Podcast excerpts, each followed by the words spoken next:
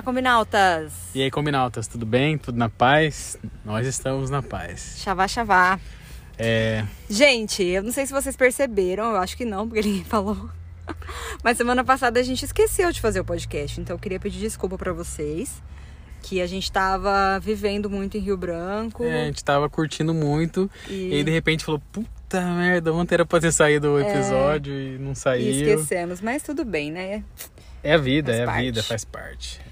E aí, essa semana temos uma, um relato É, bem legal a pra gente dar. viveu coisas legais em Rio Branco e tal, mas a- os últimos dias foram tão intensos que a gente vai pular essa semana aí, fingir que não aconteceu mesmo. E vamos para os últimos dias em que nós fomos conhecer e viver alguns dias com os Xanenawa. Xanenawa, que é um povo indígena que vive no Acre, na região do município de Feijó. É. Foi assim, gente. A gente chegou, eu já tinha. Lucas, vamos começar. Lucas tava falando que queria tomar, consagrar a ayahuasca, conhecer a medicina e tal.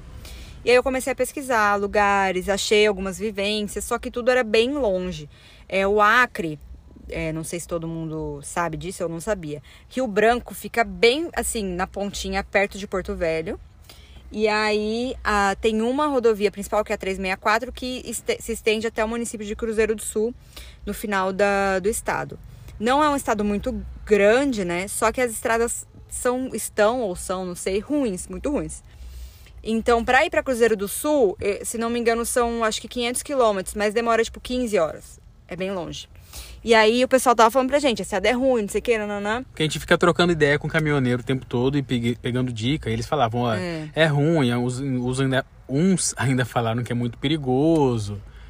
Enfim, mas a gente acabou eu tinha topando. achado um povo indígena pra lá de Cruzeiro do Sul, uma cidade chamada Mâncio Lima, que tava tendo uma vivência e que eles e tinha a consagração da ayahuasca no final da vivência. Só que era tipo um pacote, ia se receber um monte de turista.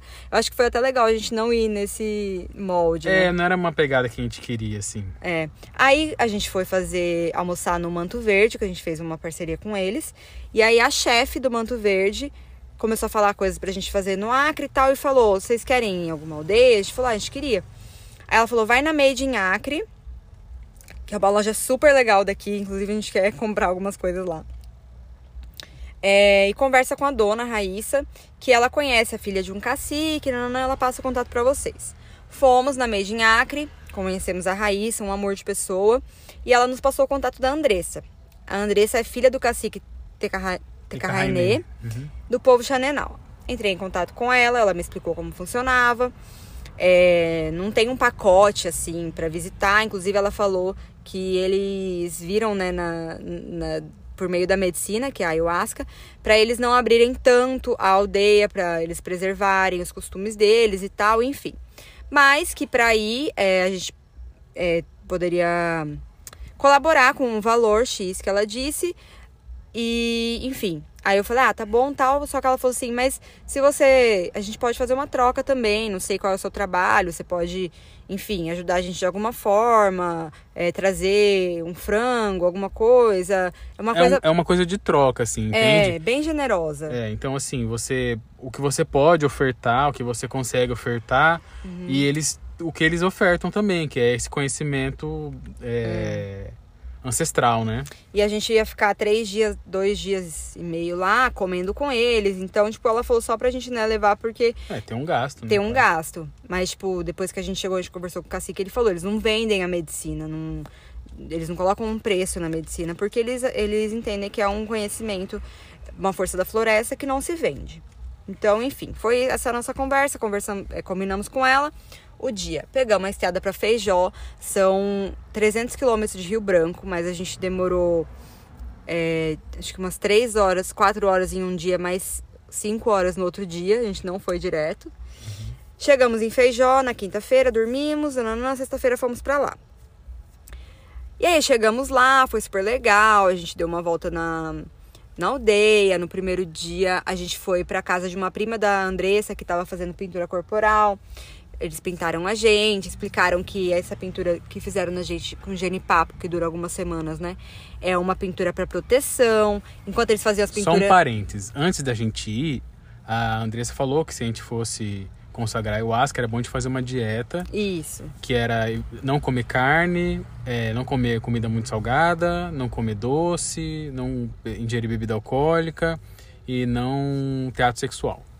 É, por três dias. Então a gente, já, a gente já chegou lá após essa dieta, esse preparativo. Isso. Vamos seguir. Aí a gente fez as pinturas corporais. Durante as pinturas eles ficavam é, entoando cânticos da, da cultura deles. Foi super legal. É, os desenhos é interessante ressaltar que eles são todos inspirados na natureza, em É. bichos e em plantas e tudo mais, e que, enfim, é, depois a gente Aí a gente, a Andressa contou pra gente que eles são o povo do pássaro azul. Eles têm uma ligação muito forte com a jiboia. Eles acreditam que a jiboia tem uma força muito grande, que ela, ela que dá a força pro pajé. ahn, que ela tem uma magia, assim, eles Isso. entendem que ela atrai a caça, né? Ela não vai até a caça, ela chama a caça para ela. Uhum. Então esse magnetismo dela, essa força, é, eles, eles veem isso com, com muita importância, né? E ela tem um simbolismo muito grande, assim. Então o desenho dela está em vários lugares. Uma das pinturas corporais é inspirada na no mosaico, né? Que ela forma. E enfim, segue aí. É. Enfim, a gente teve todas essas conversas tal. Dormimos lá, dormimos na Almoçamos, rede, né? almoçamos. A, gente, a Kombi não chegava até lá, então a gente foi de barquinho, dormimos na rede. Os cachorrinhos, no primeiro momento a gente soltou, daí Nauta atacou uma pata. É. Quase matou o pato, aí a gente teve que deixar eles mais presos na coleira, por isso. Enfim, aí no sábado à noite. Não. Não? Aí nessa tarde, aí que a gente tava lá, Ah, é. eles ofereceram um rapé pra gente pela primeira vez. O rapé é o que? É tabaco, né? Cinza do tabaco, assim, queimada, e cinza de outras plantas medicinais, misturadas. E aí tem duas formas de aplicação. Uma é a autoaplicação e a outra uma pessoa aplica na, na outra. É, imagina assim um canudo longo feito com osso e ele tem todo um artesanato em volta, ele é muito bonito. Então eles pegam a- as cinzas, né, o rapé, colocam numa ponta. Essa ponta é introduzida na, no nariz da pessoa que vai receber. E aí quem aplica dá um sopro. E aí tem vários sopros. E esses sopros também são frutos da observação da natureza. Então tem o sopro do beija-flor, que é uma, uma forma de sopro que imita o, be, o, o, o voo do beija-flor. Tem o da jiboia, tem o da onça, tem tudo mais Do jabuti. do jabuti e tem o de Jesus Cristo. Por quê? Quando houve o contato desse povo com não indígenas, eles acabaram é, tendo contato com o cristianismo, enfim, foi uma religião que acabou sendo imposta, aquela coisa que a gente conhece. E aí houve um secretismo de uma crença que eles já tinham, de um criador do universo. Gente, esse barulho é a Tieta se chacoalhando na Kombi, tá? Não sei se vai pegar, mas enfim. Então eles já tinham esse- essa, essa ideia de um criador do universo. Esse criador tinha um filho e tal, então houve essa, essa fusão e eles acreditam em Jesus Cristo. Então tem o sopro de Jesus Cristo. E aí. o- Que é um sopro mais suave e leve. é. E aí houve essa. Ah, vocês querem? A gente quer. Aí teve essa, teve essa primeira aplicação. E aí eu- aplicaram primeiro em mim. Você sente uma pressão né, no nariz, aí a sua pressão baixa. É, quando ele vai aplicar, você tem que segurar a respiração como se você estivesse embaixo d'água para o rapé não ir para a garganta, que isso causa um incômodo muito grande. Enfim, na hora sua pressão baixa, você sente um incômodo ali da, daquela coisa no nariz pela primeira vez, né? Eu nunca tinha tomado, né? nunca tinha tido acesso. E aí eu fiquei meio mole assim tal. E aí foi a vez da Isabela, eu já peguei o celular, ela me filmou, eu já peguei o celular para filmar ela. Então foi uma experiência assim meio, eu senti aquilo, mas estava meio preocupado com a filmagem que a gente ia fazer pro YouTube. Consegui segurar a onda ali. E pra mim foi tranquilo. Como foi? Assim, dá uma lacrimejada, mas pra mim foi tranquilo. Pra você? Então, gente, eu achava que o rapé ia só, tipo, limpar minha- minhas vias aéreas. Eu não sabia que tinha esse efeito do corpo de relaxamento e tudo mais. Então, eu não tava esperando. A hora que ele aplicou, veio tal, eu é meio ruim porque vem as cinzas, né? Um- vem um pouco na garganta, invariavelmente, não tem como. Aí, beleza, falei, ok, vou levantar. A hora que eu fui levantar, eu tonteei. Op, aí eu sentei de volta. Falei, peraí, agora eu tô sentindo. E aí, depois eu fiquei, tipo, com esse relaxamento e tal. E aí, só que depois eu fiquei com um pouco de enjoo. E aí ele me falou que o rapé também pode causar limpeza, que é você vomitar. Gente, é muito forte. É um negócio assim que ele assopra, faz um tum, assim, você sente aquela pressão É. e aí você. Logo sua pressão já baixa, já dá aquela tonteada, assim, um relaxamento É. e tal. Mas por outro lado, se assou o nariz, parece que sai, assim, sai, óbvio, né? É. Mas parece que esse- essa, essa sensação você tira ela, assim, é muito impressionante.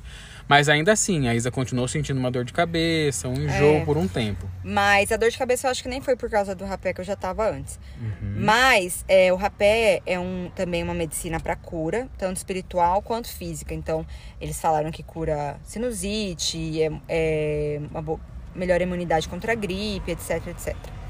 Aí Aí, dia. aí a gente saiu de lá e aí você foi dar uma dormidinha, né? É, nossa, me baqueou. Eu dormi umas duas horas, nem pra mim, tipo, tinha, tava 10 minutos deitada, a Lucas falou, já são seis. Uhum. Aí a gente levantou, voltou lá pra. Porque a gente tava bem longe da onde o pessoal dormiu, a gente escolheu ficar lá. Isso, bem, na, bem Aí a perto da gente floresta. voltou, jantou, ficou conversando com o cacique. É, aí foi massa. Teve uma conversa muito legal com o cacique. Aí ele contou um pouco da história do povo dele pra gente, que foi um povo que quando teve contato com não indígenas, é, aquela região acabou virando um seringal, te- teve exploração né, da, da, da seringueira, e aí os indígenas acabaram sendo escravizados nesse processo. É, teve todo tipo de violência, muitas indígenas foram pegas a laço, feitas de esposa ali à força. É, então, assim, crimes sexuais tudo mais. É, eles foram proibidos de falar o idioma deles. Então, assim, houve uma tentativa de apagamento dessa história, dessa tradição toda. E agora estão no momento de, a Andressa mesmo usou essa palavra, reestruturar tudo isso, né? Eles estão retomando todos esses costumes e tal há um bom tempo já. E aí o cacique me explicou que a medicina ela é uma, uma ferramenta de estudo deles mesmo, né? Então assim, ele falou, isso, depois na cerimônia ele até usou esses termos assim, os, vocês não índios, vocês é, têm livros, né? Vocês escrevem, vocês leem e tal.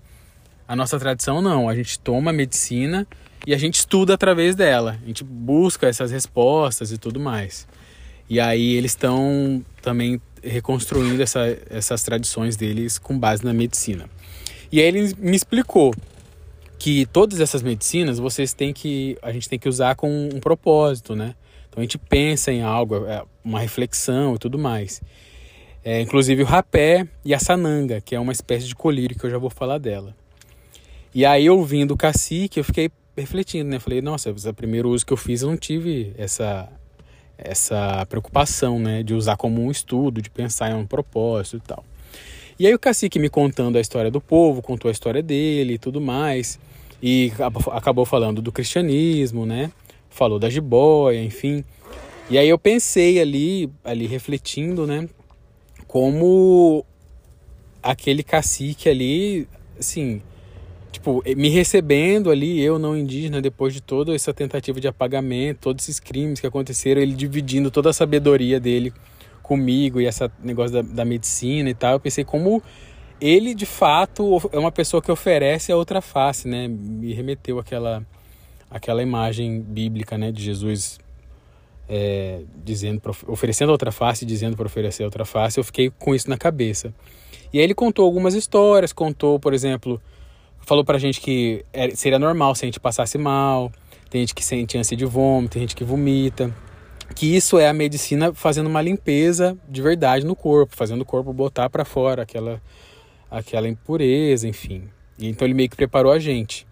E aí contou também uma história de uma pessoa que foi lá e passou muito mal, e aí ele estava acompanhado e essa pessoa que estava acompanhando a pessoa que passou mal começou a ofender o cacique, xingá-lo, falou você vai matar essa pessoa, tal. E ele falou ali que ele teve que abaixar a cabeça, ouvir aquilo e ter a sabedoria de encontrar as respostas e falar. E aquilo me deixou muito impactado assim.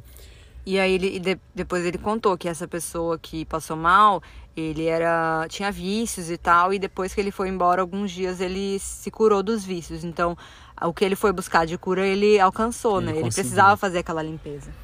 E aí eu fiquei pensando ali naquilo e a maneira como ele fala, né, de uma maneira calma, sábia e tal. Enfim, ficou tudo isso na minha cabeça. E aí depois que a gente conversou, eu falei, ah, vamos, vamos usar o rapé e tal. E ele falou: todas as medicinas que quando você vai usar, você tem que pedir um propósito, você tem que pedir algo, você tem que mentalizar alguma coisa. Então, aí eu fui usar o rapé de novo no mesmo dia, e aí já fui com essa outra percepção da conversa que eu tive com ele. E aí pensando na sabedoria do cacique e tudo mais tal. Aí eu pensei, ah, eu quero, eu quero uma sabedoria, né? Eu quero tranquilidade, enfim. E aí eu fui fazer o uso do rapé. Ele, ele usou também e tal, as outras pessoas usaram. E aí a, a Andressa aplicou em mim, assim, não sei se o termo é esse, né? Mas enfim.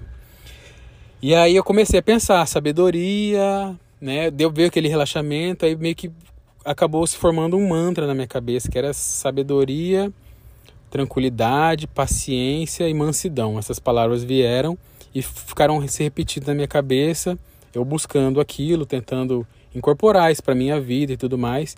E aí a experiência com o rapé foi completamente diferente, foi muito mais profunda e tudo mais, aquele relaxamento vindo com esse mantra, e aí veio o momento da sananga, que é esse espécie de colírio. Voltando para a conversa do cacique, ele falou que ela arde e tal, e que ele gosta também de buscar a miração na dor, ele usou essa palavra. E aí eu fiz a aplicação lá, né, da, da sananga, e, e foi uma ardência muito grande no meu olho, muito grande, uma irritação. E aí eu apertei o olho assim, e eu já tava com aquele mantra na cabeça e continuei repetindo. E aí ele meio que me esse mantra meio que me deu força para passar por essa dor, por essa ardência, e as palavras fizeram sentido e tudo mais. E de repente as palavras também começaram a se desintegrar, sabe quando você fica repetindo muito uma palavra, ela perde sentido, e elas começaram a se fundir umas nas outras, enfim. E aí essa foi a segunda experiência com rapé, que ela teve uma outra complexidade, um outro sentido. E a, e a Isa acabou não fazendo uso, né, Isa? Porque você já não, tá, não, tava, não tinha ficado muito bem, né, depois da primeira.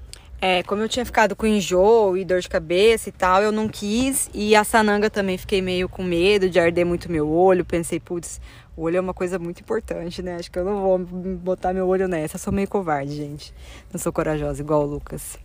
Enfim, aí eu não tive coragem, não, não usei, não fiz uso nem da sananga nem do rapé nesse dia. E eles falam que a sananga também ajuda a visão, melhora é. problemas conjuntivites, coisa assim, e melhora a visão também. Então, aí em alguns momentos, assim, no dia seguinte, vendo, vendo a natureza, eu achava que eu tava meio que vendo Full HD, assim, 4K, uhum. sei lá. Não sei se, se é mesmo ou não, mas eu tive essa percepção em alguns momentos. Também serve para catarata, eles falaram. É, enfim. Aí no outro dia, à noite, era o dia da cerimônia. Teve bastante atividade durante o dia, está no YouTube e tal, mas a gente vai aprofundar aqui na nossa experiência com a medicina. Então vamos para a noite, para o é. dia do ritual. É, a gente jantou uma sopinha mais leve, né? Porque podia ter a limpeza. Aí o cacique falou: a gente não vai comer uma, uma comida muito forte, porque senão, se você for fazer a limpeza, vomitar, machuca a garganta. Então a gente tomou uma sopinha tal, beleza. Fomos para a cerimônia. Eu tava com muito medo, gente. Muito medo. Eu fiz a besteira de pesquisar, sei lá se foi besteira, pesquisar enfim. Pesquisar e ouvir relatos. Pesquisar e ouvir relatos antes e vi muita coisa ruim que tem no Google e enfim, de experiências ruins das pessoas e tal. E você estava uh, muito em dúvida se Eu estava em dúvida se eu ia tomar ou não. Eu até tinha conversado com meu pai antes, né? Na verdade, ele veio perguntar se eu ia é, tomar ou não. Aí ele falou pra eu não ter medo, que não é uma droga, etc e tal. Uh, mas eu não sabia ainda. Na verdade, quando ele me falou isso, eu nem sabia, nem sabia que eu ia para essa aldeia. Foi só, tipo, ele sabia que eu tava aqui no norte e me, me disse isso. E aí eu fiquei com essa dúvida, mas depois, da, no dia seguinte, falei, não, eu vou tomar sim, porque senão eu vou me arrepender. Eu quero... Só que eu fiquei pensando muito no que, que eu ia pedir. E aí eu pensei que eu ia pedir paz paz interior, assim, porque eu sou uma pessoa muito ansiosa, muito nervosa, no sentido de me culpar das coisas e enfim. Aí eu falei, vou mentalizar a paz. Fomos para a cerimônia. Chegou lá, a gente chegou um pouco antes das outras pessoas, ficamos conversando com o cacique e tal. Aí quando deu o horário, eles serviram no copinho Cada um, se quisesse, ia lá e pegava. O cacique avisou o pajé que era a nossa primeira vez, então falou para pôr menos. E a gente foi lá e pegar o copinho. É um copinho de café, assim, e eles colocaram metade do copinho de café pra gente. A hora que eu peguei o copinho, eu falei, eu vou tomar ou não vou. Fiquei, tipo, olhando pro copinho assim, com muito medo. E o cacique também tinha falado que você não pode tomar a medicina com medo. É, ele falou que tudo que você mentaliza vem. Se você É. mentaliza medo, se você mentaliza coisas negativas, você tem uma capacidade de, de dirigir, de certa forma, É. né? A, a miração, né, que eles falam. Então, assim, você ir com medo, essa coisa pode... Ou pensando que você vai ter coisas ruins. Pode né? vir a Você vai- peia, né? O termo que É. eles usam de uma miração negativa, enfim, é- é- vem a peia. É. Aí, enfim, mas aí eu peguei, tomei um golinho. Achei até gostou, bem gostoso o gosto. Tomei mais um golinho. Ele é bem espesso, assim, é bem grosso. É. E falei, ok, eu vou tomar essa quantidade e ver o que vai rolar. Peguei o copinho e levei comigo pra, pro meu, pra minha cadeira.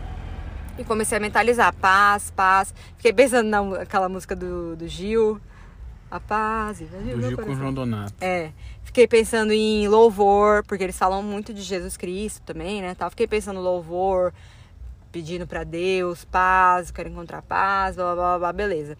Aí a Andressa veio, viu que eu não tinha tomado tudo e falou: Você tomou Uni? Uni é o nome da ayahuasca na língua deles. Aí eu falei: Tomei só um pouco. Porque eu levei, porque eu pensei assim: se eu decidir tomar mais, eu tomo, né? E aí ela falou: Mas você não pode trazer pra cá. E levou de volta. Então eu fiquei só com aquele meio copo, beleza. E aí, nesse primeiro momento, eu só fiquei nessa de, enfim, mentalizando ah, essas músicas e tal. E não tive muita coisa, não. E você, Lucas? Não, con- é, tá. Eu, É, eu- vamos contar do primeiro beleza. copo. Eu tomei, tomei tudo, né? E aí eu já tinha tido essa primeira essa primeira mentalização no rapé na noite anterior. E aí eu também não fiquei muito pensando, ai, o que eu vou fazer, como que vai ser? Eu não estava preocupado com isso. Aí chegou no momento, eu não tinha preparado nenhum questionamento, nenhuma pergunta. Mas aí eu perguntei, assim, para mim mesmo, né? Eu lembro que a, a formulação foi basicamente qual é o meu lugar no mundo, né? Qual é o meu lugar no mundo? Mas pensando, por exemplo, nessa viagem, né? Meu lugar é, é, é aqui, é fazendo essa viagem, é voltando para Cuiabá, é voltando para uma redação, né? É fazendo o jornalismo que eu acredito, assim, dentro de uma realidade de mercado. É essa tentativa aqui que a gente está fazendo de viver outras experiências. É, sei lá, enfim, é- era, era isso, né? Quem sou eu nesse mundo, o que eu tenho que fazer, enfim, onde eu me encaixo e tudo mais. Bom, e aí eu tomei tudo. E aí eu comecei a mentalizar isso, qual é o meu lugar nesse mundo e tudo mais. E aí eu fechei os olhos e eu, come... eu vi o céu. Eu vi o céu estrelado, como tava, pelo lado de fora mesmo, o céu tava muito bonito, limpo, estrelado. E aí eu, mentalizando o céu, comecei a me sentir no universo, assim, vagando no universo. Eu muito pequeno, né? Universo gigantesco. Então eu me senti assim muito pequeno mesmo diante da realidade da, né, da, da vida, enfim. É, acho que não sei se existe uma palavra para isso, mas é como se fosse um o antônimo do megalomanismo, assim, sabe? Me senti muito pequeno mesmo. E aí continuei essas reflexões. E aí comecei a pensar em relacionamentos, né? É, em pessoas que eu conheço, enfim. E comecei a pensar em erros que eu já cometi é, com amigos, enfim, familiares e tudo mais, colegas de trabalho, é, possíveis respostas atravessadas que eu dei, é, momentos que eu fui impaciente. E aí comecei a pensar em, no, no quanto eu devo melhorar, eu preciso melhorar. E aí me deu uma vontade muito grande de pedir perdão, assim, para todo mundo, por todas as vezes que eu errei, sabe? Me senti vontade, tipo assim, vamos virar essas páginas e... Enfim, foi basicamente isso, essa primeiro, esse primeiro momento, pelo que eu tô me lembrando agora. Agora, e também é porque as memórias vão ficando confusas, né? Eu não sei mais o que foi no primeiro momento, o que foi no segundo. Mas foi basicamente isso, uma vontade muito grande de me desculpar, de pedir perdão e de me sentir muito pequeno nesse mundo, que, que é, né, assim, me sentir irrelevante, né? Eu tô aqui vivendo a minha vidinha, que é totalmente relevante se você pensar na, no planeta, e esse planeta também é irrelevante se você pensar no universo gigantesco que a gente tem. Então foi meio que um choque de realidade nesse sentido. Essa preocupação de qual é o meu lugar no mundo. Talvez nem tenha, né? Não sei, eu sou tão irrelevante com relação a isso. Enfim, houve uma, uma pausa ali, né, o pessoal conversou, e ah, vamos para quem, quem quiser tomar uma segunda é, mais um pouco, era o momento tal, e a gente foi lá, né, Isa? É, bom, eu não tinha sentido praticamente nada, já tava até triste. Falei, putz, por que, que eu não dei? Bebi o trem inteiro tal. Aí veio, ah, quem quiser mais pode vir. Aí a gente foi e eu falei, ah, então vou tomar inteiro esse negócio. Aí tomei, virei o copinho lá. Na verdade era meio, né, de novo. Ele perguntou, vocês sentiram alguma coisa? Aí eu falei, muito pouco, tal, não. Aí falei, mas eu tomei, eu não tomei o outro copinho inteiro, não sei o que, aí ele botou mais meio. Aí tomei e voltei pro meu lugar. É... Durante todo o processo, gente, eles ficam cantando músicas muito bonitas, uh, algumas em português, algumas na língua deles, mas é uma percussão bem forte, uma batida muito bonita que te envolve bastante. Parece um culto também, às vezes, assim, me lembrou muito um, um culto, tipo, quando fica cantando louvor. É que eu tenho essa, esse passado, né, evangélico, por isso que essas são as minhas referências, mas parece muito um culto que fica cantando louvor, fica falando palavras tal, e eles ficavam, né? Nesse... E ao mesmo tempo parece um mantra também, que é... vai repetindo, né? E tem uma, como você falou, uma força percussiva muito grande. Uhum. É, é uma música que ela é penetrante, assim, ela é vibrante, ela é, assim, e ainda mais naquele local, é uma sensação inigualável. É. E aí eu comecei a meditar, na, mas eu tava muito assim, tentando, tipo, ai, será que agora eu vou sentir alguma coisa? Será que agora eu vou sentir alguma coisa? E aí eu comecei a sentir enjoo. Aí falei, ok, vai vir a limpeza. E eu tenho uma coisa, assim, sempre tive, quando eu tô enjoada, eu fico tentando engolir saliva, porque se eu não consigo engolir saliva, é porque eu vou vomitar. Se eu ainda consigo, é só um enjoo. Eu fiquei, tipo, engolindo saliva para ver se eu ia vomitar ou não e tal. Aí até que teve uma hora que eu não consegui e falei, vou ter que levantar para vomitar. Aí Falei, não, vou tentar respirar. E respirei, passou o enjoo. Só que eu tava muito nesse controle, assim. Aí eu tava, tipo, sabe, tentando ver. Ai, será que agora eu vou ver alguma coisa? Ai, será que agora. Tipo, tentando controlar tudo isso. Aí até que um momento eu parei de. Comecei a só respirar tal, e a meio que meditar com as músicas, né? Com os mantras, com as músicas que eles estavam cantando. E aí eu consegui um nível de meditação assim muito intenso, uh, tipo como se eu não estivesse mais sentindo meu corpo, estivesse só sentindo minha cabeça e a respiração. E tipo cheguei né, nesse nível e tal e, e é, contente assim, feliz, uh, emocionada. Teve alguns momentos que eu chorei assim, mas de emoção por ouvir a música e tal. E aí depois, no final, eu, tipo, cheguei meio que a uma conclusão, né? Comecei a, a pensar que eu só tinha ficado nesse sentimento de paz e tal, de tranquilidade, quando eu parei de tentar controlar o que eu tava sentindo. E aí eu acho, tipo, meio que entendi que para mim essa foi a resposta. Uh, que, enfim, eu só vou ter essa paz interior quando eu tentar, quando eu deixar de tentar controlar tudo, absolutamente tudo na minha vida. É, eu não tive uma miração muito grande. É, o Lucas teve, ele vai falar daqui a pouco. E inclusive isso eu fiquei triste depois, assim, pensei, putz, por que, eu não tomei o negócio inteiro, cara? Tipo, sabe? Não tive a experiência completa, fiquei chateada, tal, nananã.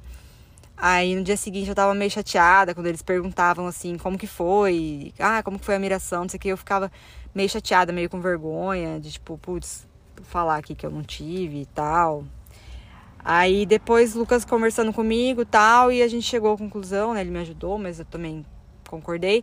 Que eu pedi isso, né? Tipo, eu tava com muito medo antes de tomar, com muito medo de não ter controle sobre o que eu tava sentindo, de passar mal, de ter uma peia. E eu só pedia paz, paz, paz. E eu consegui, né? Meu objetivo, que era ter paz e chegar a alguma conclusão. Então, enfim, a medicina te dá o que você pede e o que eu pedi foi isso. É... Mas, obviamente, fiquei com vontade de, numa próxima experiência, tomar um pouco mais para ter a miração. Já tem outras questões que eu quero perguntar para a medicina. Então, acho que ainda nessa viagem a gente vai tomar de novo, porque eu quero ter a experiência completa, que eu acho que eu não tive. Para essa primeira foi ótimo, porque acho que se eu tivesse tido, talvez me assustasse, eu tava com muito medo, enfim. Mas não vai ser a última. Não, foi ótimo. Você tava, sei lá, ficou uma semana falando e você voltava no assunto e medo, ai, não sei se tomo, não sei se não tomo, não sei o que, ah, vou vomitar, e se eu vomitar, e se me der dor de barriga, e se eu ver não sei o que. Então, assim, foi na medida, eu acho que você teve a sabedoria de no começo tomar, não tomar tudo, sentir o terreno, depois quando sentiu mais confiança tomou mais, você teve as respostas que você precisava ou que você queria, você não teve uma miração que te assustou e que talvez pudesse te levar para um outro lado. Acho que foi exatamente o que você precisava e te deu uma tranquilidade é, querer viver essa experiência de novo. Enfim, você conversou com pessoas antes de tomar e ouviu relatos de gente que passou muito mal, que vomitou, não sei o que. Eu até falei, não me conta, eu não quero saber, eu quero ter a minha experiência. É. E, enfim, tá tudo certo, acho que foi ótimo. E a minha parte. É agora que vem a parte doida. Fiquem com o relato de Lucas Bólico. Então, vamos lá. Eu não sei se eu vou conseguir falar tudo, porque as coisas se misturam, elas se fundem, enfim. E nada do que eu disser aqui vai ser 1% do que eu senti. Mas eu vou tentar contar para vocês. Assim, na segunda parte, após a segunda dose, eu ainda tava, né, com aquela questão posta, assim, que a primeira vez tinha sido muito uma, uma acho que uma limpeza, né, de erros e uma e eu saí com uma clareza de que. Isso foi um caminhão parando aqui, tá, gente? Se pegou. E uma clareza de que eu preciso melhorar, eu preciso superar esses meus defeitos que eu identifiquei, ser uma pessoa melhor. Enfim, eu saí com aquilo daquela primeira miração. Para a segunda, eu tive muitas experiências sensoriais, assim. Eu olhava para com o olho fechado, eu subia a minha cabeça, eu via o céu estrelado, eu tinha uma experiência assim. Ah, um dado momento eu comecei a, a só. É, quando eu abaixava a cabeça, eu percebia, tinha uma percepção de água. Então, teve um momento que eu estava me sentindo nadando assim numa água. E aí teve um momento que eu era eu me sentia a própria água, uma fluidez assim no meu corpo, uma coisa inexplicável, eu era a própria água.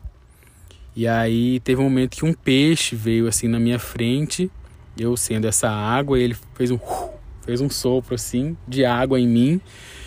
Enfim, foi uma, foi uma coisa incrível. Ele veio assim bem perto de mim olhando e fez isso. E aí depois eu era água e depois eu tava nadando assim de novo numa coisa muito poluída, muito suja, muito lixo. Eu não sentia nojo nem nada, eu só sentia uma tristeza muito profunda de ver aquela água naquela situação. É... Depois, em outro momento, as coisas deixaram. Tá, mas isso mais pra frente. Enfim, levantando a cabeça, assim, em nível, né, um nível reto, teve um momento ali em que eu levantei as mãos assim, na altura do meu rosto, com o olho fechado, mas eu tinha essa noção corporal, então, eu, como se com o olho fechado eu visse as minhas mãos, né?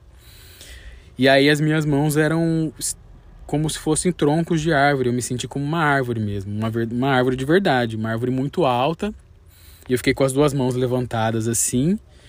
E aí, eu sendo essa árvore muito alta, o vento, eu comecei a sentir o vento e eu balançava num, como se fosse uma árvore mesmo. Eu, na minha, eu tinha certeza que era uma árvore, eu tinha a, a sensação de ser uma árvore. E aí. Só pra falar que, como eu não tava né, tendo muitas mirações, às vezes eu abri o olho, aí eu vi, eu olhei pro lado, o Lucas tava com a mão assim, eu achei que ele tava, tipo, louvando, sabe? Quando você tá na igreja e põe a mão pra cima para receber a bênção. Falei, uai, Lucas tá louvando a Deus, hein?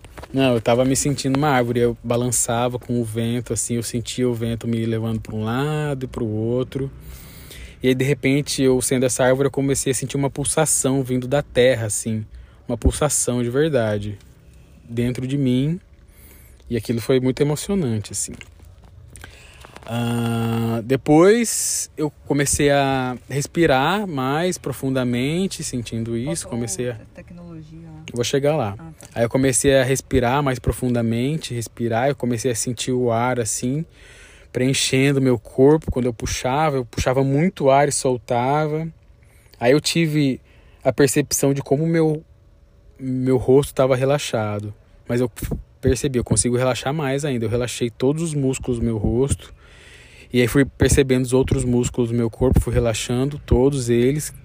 Fui tendo essa percepção. Tive até uma percepção de como tava meu rosto, assim, meio bobo, sabe? Boca aberta, assim. Eu tinha essa clareza do nível de relaxamento que tava. E tava mesmo, eu também olhei essa hora e eu achei que ele tava dormindo, porque ele às vezes abre a boca para dormir, né? E eu falei, uai, Lucas dormiu agora. Então eu tava muito relaxado e só sentindo o ar entrar no meu corpo, saindo, eu puxando cada vez mais ar. E aí eu senti como se meu corpo fosse se desintegrando, como se fosse saindo o supérfluo, digamos assim, naquele momento de respiração. Até chegar num ponto em que eu era só uma membrana, assim, muito fina, se enchendo e se esvaziando de ar, se enchendo e se esvaziando de ar. E aquilo era muito tranquilizante, assim. Aí um momento eu enchi muito de ar e soltei tudo. E aí eu me dei conta ali que eu não precisava mais respirar. E eu fiquei com o pulmão vazio, sem respirar. Na minha cabeça, um bom tempo, não sei quanto tempo foi isso. E aí eu comecei a sentir meu corpo de volta, só que meu corpo estava todo enrugado, assim, puxado como se fosse um balão murcho. E aí eu pensei, eu não preciso mais respirar, mas eu quero respirar porque respirar é muito bom. E eu puxei de volta e voltei aquela respiração. Então, assim, essa respiração me levou para um nível de meditação que eu nem achava que era possível. Tipo, eu era só ar ali. Aquela membrana muito fina se enchendo, se esvaziando de ar. E aí depois eu tive a percepção que eu era um sapo, assim, enchendo, né, de novo e tal. E aí já foi mais um animal ali que eu me senti depois do peixe, né? E aí depois pro lado direito eu me virei e eu senti um clarão assim, um fogo um calor, mas não era um fogo que queima, porque eu era parte daquele fogo, daquele, daquele calor. Então ele não me causava uma repulsa, assim. Eu era parte daquilo, né? Enfim, e aí depois eu abaixei a cabeça de novo e voltei para a água. E aí tive uma percepção que era uma água sintética. Não era uma água, água de verdade, era uma água é, fabricada, assim. E aí os peixes, os animais embaixo da água também eram artificiais, era tudo artificial e umas cores artificiais. Aí eu via umas algas, assim, umas plantas marítimas, assim, subaquáticas, sei lá. E eu chegava muito perto delas, muito perto, e elas tinham chips minúsculos, assim, era tudo, era um mundo artificial. Enfim. E aí eu fui seguindo, tendo essas experiências sensoriais, assim, que elas eram muito reais. Aí pro lado direito eu experimentei outras coisas, enfim. E aí, no meio dessa, desses elementos todos da natureza, teve um momento com água limpa, né? Não sei se eu já falei, porque eu marquei muito água suja, mas teve um momento de água limpa. E aí me veio o meu afilhado na cabeça, assim, a imagem do Bentinho, filho da minha irmã, completou um ano agora. E aí eu senti um amor muito grande, assim, muito grande, muito grande, muito intenso, que me preencheu, assim, o corpo. Era um amor sólido, sabe? Era uma sensação, assim, de preenchimento mesmo, de amor e aí até me deu vontade de chorar de tanto amor que eu sentia ao, ao visualizá-lo assim. E aí me veio à mente meu outro afilhado, o Henrique, que é um pouco maiorzinho. E aí cenas, né, que ele já falou para mim: "Ah, você é meu melhor amigo", assim. E aí isso me deixou mais emocionado ainda, né?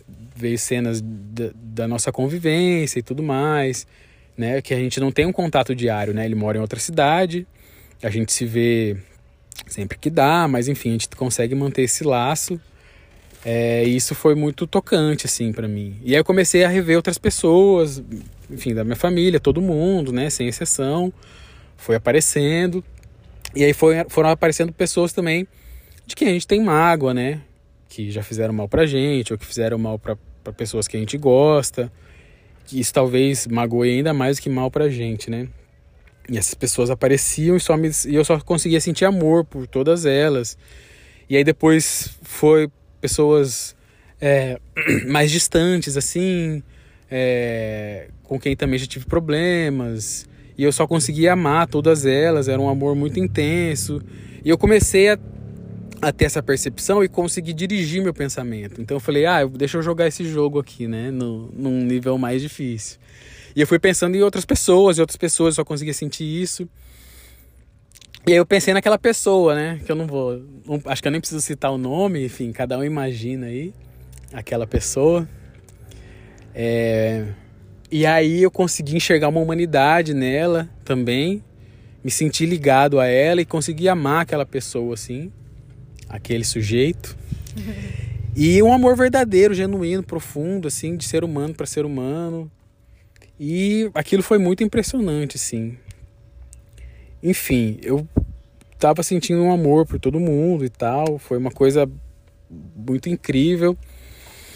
E depois a admiração continuou, ela foi diminuindo, e aquela música o tempo todo penetrante, forte, vibrante, intensa, como um mantra, é, entrando nos meus ouvidos e entrando no meu corpo. Eu, eu ia no ritmo dela, assim, eu sentia meu corpo.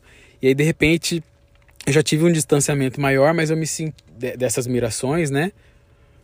Mas aí eu me senti ali, perce, me percebi na floresta ali, ouvindo aquilo, aquela é, aquela experiência com aquela ancestralidade toda daquele povo, aquela generosidade deles abrindo né, aquilo para mim. E eu me senti assim num, num Brasil profundo, né? Que uma das coisas que a gente está nesse projeto de é conhecer o Brasil e tal. Eu me senti ali podendo viver aquilo, parte daquilo, mesmo que por um, por um, por um pouco tempo, assim. Pô, o Brasil é isso, né? O Brasil é isso também. É essa força vibrante da natureza e tudo mais. Teve um momento também que eu acho que não dá para esquecer, que eu visualizei a cabeça da jiboia, porque essa história da jiboia me deixou muito encucado, assim, eu perguntei várias vezes, perguntei pro cacique tal, qual que é o lance da jiboia, eles me explicaram, né, esse lance da força dela e tudo mais. Então eu visualizei o momento, a jiboia, assim, a cabeça dela na minha frente, ela era do tamanho do meu corpo, só a cabeça, e eu senti uma energia muito grande partindo dela para mim, assim, muito grande, muito intensa, muito forte. Isso foi muito impressionante também.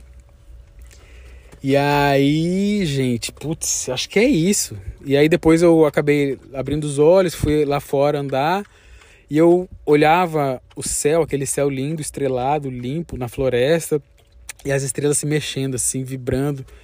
Aí eu tive aquela percepção que eu não, como eu não tô olhando nenhuma, sabe quando está com o olhar meio perdido e o que está em volta meio que tá assim, desfocado, eu falei, é isso, né? E fiquei aproveitando aquela onda assim, eu falei, na Falei, deixa eu olhar para uma agora para parar e não parou. Eu fixei o olho em uma e não parou, então eu fiquei mais um tempo admirando aquilo.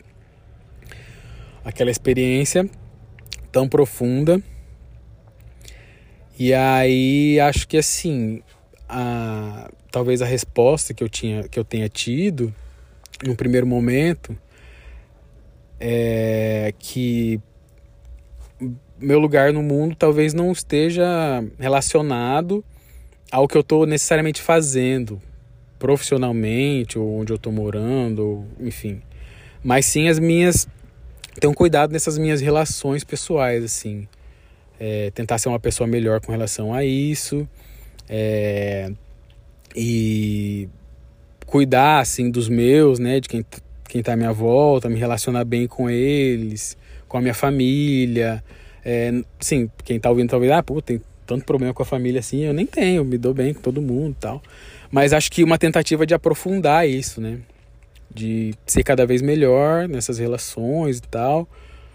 Ter noção dos meus defeitos e lutar para melhorá-los.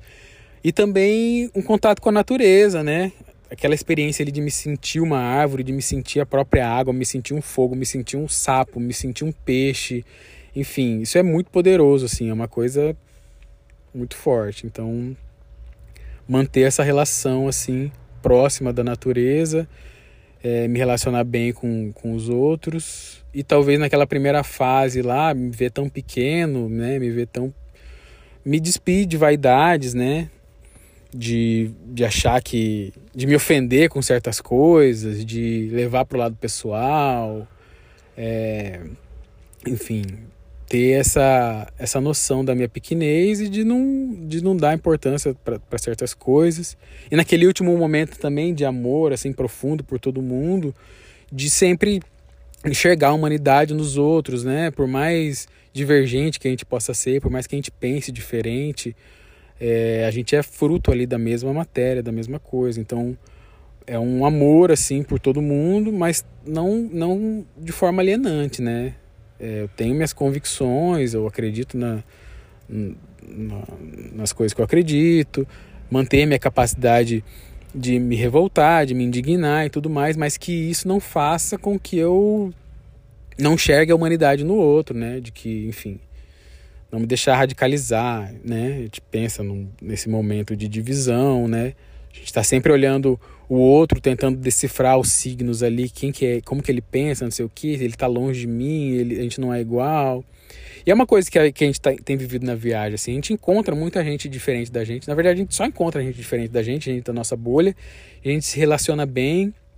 E, enfim, eu acho que é, a, essa, essa medicina ela nos dá uma oportunidade de fazer conexões, de buscar essas respostas dentro da gente, coisas que talvez a gente já saiba, mas que talvez não queira ou não consiga enxergar num estado normal, digamos assim, entre aspas, de consciência.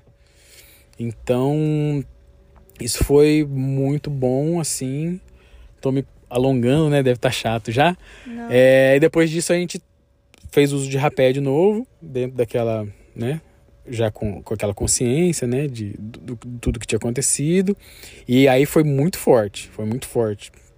O, rapaz que aplicou em mim aplicou o beijo do beija o beijo, o sopro do beija-flor, né? Pensa o beija-flor é um aquele animal, né, aquele aquele passarinho que voa rápido, é o único que voa para frente, voa para trás, tal. Então o sopro tem essa inspiração assim. E aí ele quase me derrubou quase me derrubou e depois ele aplicou na Isa e eu vi que a Isa também bambeou. E aí eu tive que redobrar a força para dar força para ela também, para ela não cair. Peguei na mão dela. E foi um momento bonito ali, acho nosso de união assim, tal, embaixo daquele céu estrelado, perto da fogueira. Tinha os cachorrinhos ali que não eram Tietê astronauta, que estavam presos, mas que também estavam em volta da fogueira se aquecendo. Enfim, foi uma cena bonita, uma cena só de de amor assim, de de autoconhecimento. É, talvez alguém que escute esse podcast tenha algum tipo de preconceito, algum tipo de medo, enfim. Bom, essa foi a nossa experiência. Não passei mal, não tive vontade de vomitar, não tive medo. E é isso, só agradecer assim aos Xanenawa pela generosidade, sabe? Pela por tudo isso assim que esse povo passou eles ainda terem essa grandeza, né, de receber a gente, de abrir essa tradição deles, essa essa chave, né, da para essa para esse portal assim. Compartilhar o que eles têm de mais poderoso, né, que é esse conhecimento da, da força da floresta com a gente. Depois que a gente que, que a gente usou o rapé, é, eu já tava bem mais de boa, aí depois do rapé a gente voltou. Ixi, tá bem longo, né? Vou terminar já. Aí a gente voltou, sentou lá, fechei os olhos de novo, fiquei ouvindo.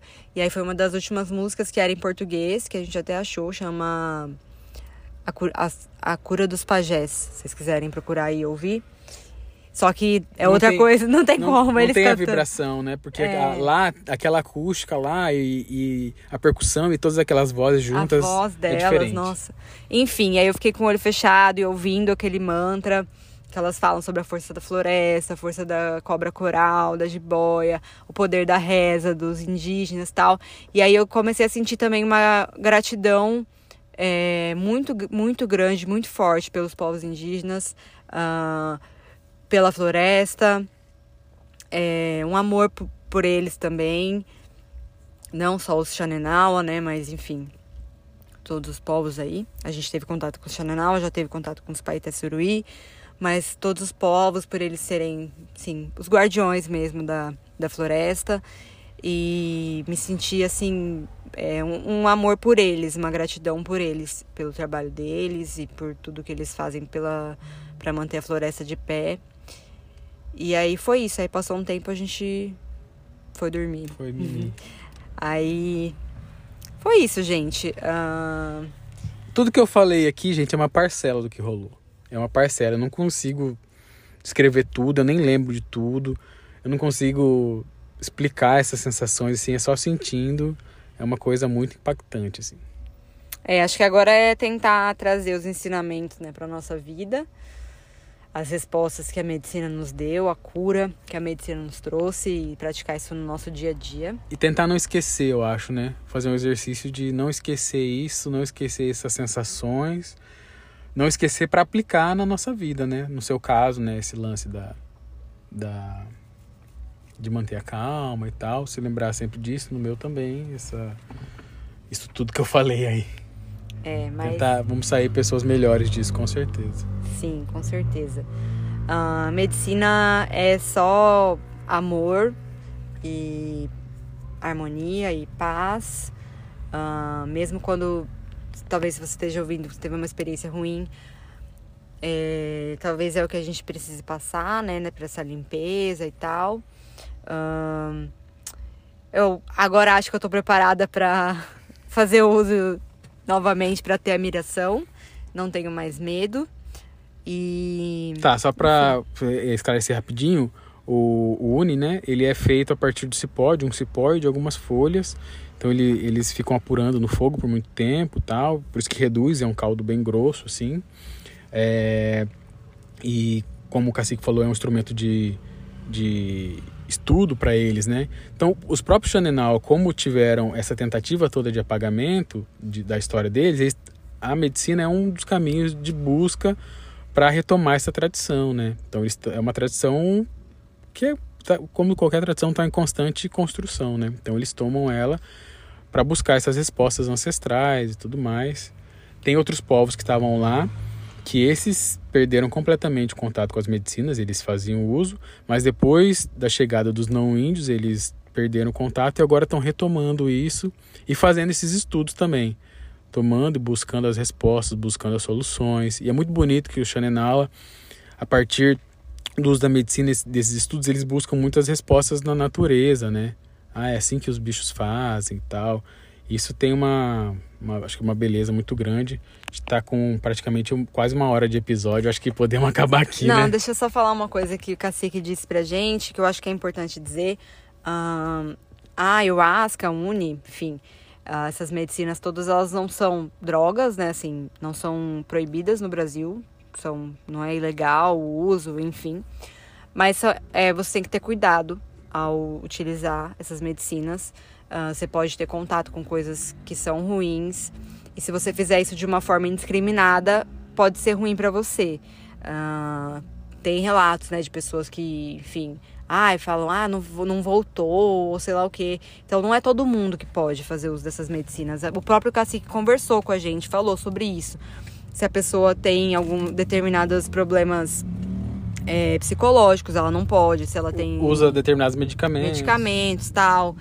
Porque é lógico, né? Você vai, vai acessar lugares na sua mente que se você não tem o controle, é, pode dar ruim aí.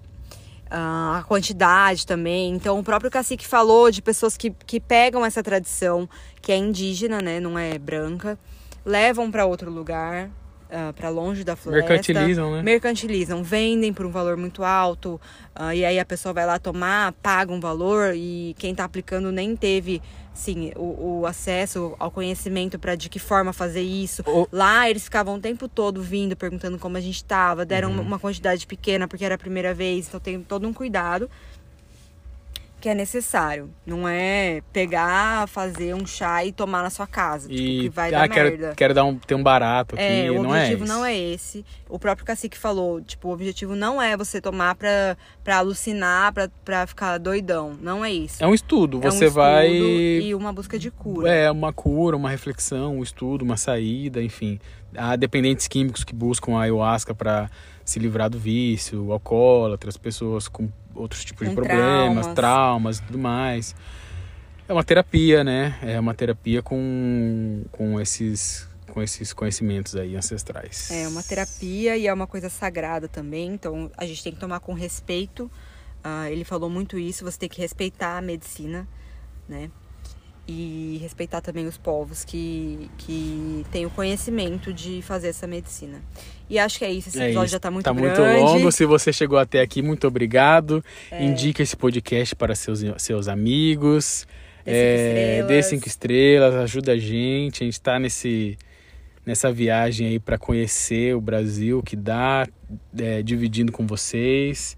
E é, é isso aí, gente. Obrigado. Obrigado a Xanenawa. Xavá, xavá. Xavá, xavá. E se eu tiver oportunidade e tiver uma mediação, eu volto para contar para vocês o meu relato. Então tá, gente. Valeu. A gente segue sigam aí gente e sigam a gente pelos, pelos Brasis. Brasis.